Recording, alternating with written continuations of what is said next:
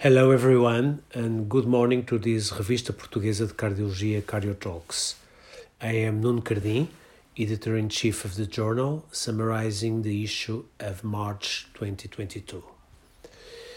In this issue, we have a nice consensus paper on cardiovascular and coronary artery disease risk stratification in Portugal, provided by the working group of nuclear cardiology, uh, CMR, and cardiac CT, and of echocardiography and exercise physiopathology and rehabilitation from the Portuguese Society of Cardiology.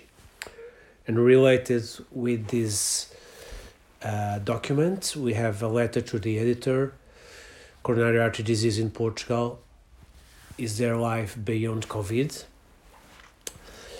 And uh, related with COVID, we have two nice original papers. Stent Save a Life International Survey on the practice of primary percutaneous coronary intervention during the COVID 19 pandemic. And another one, Digital Home Based Multidisciplinary Cardiac Rehabilitation how to counteract physical inactivity during the COVID 19 pandemic. Beyond these, other interesting original papers. This one on heart failure, NT-proBNP for heart failure diagnosis in primary care, costs or saving, a budget impact study, and a basic paper study comparison of the protective effects of alprostadil with salvia miltiorrhiza against myocardial ischemia reperfusion injury in rats.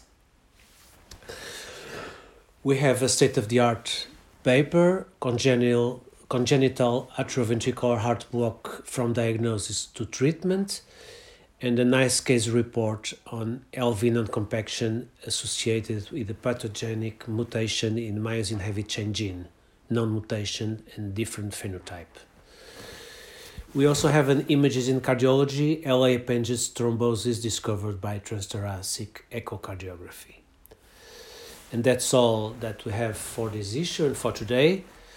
Please come back to us. If you want to read the whole papers, please go to our website www.revportcardiol.org.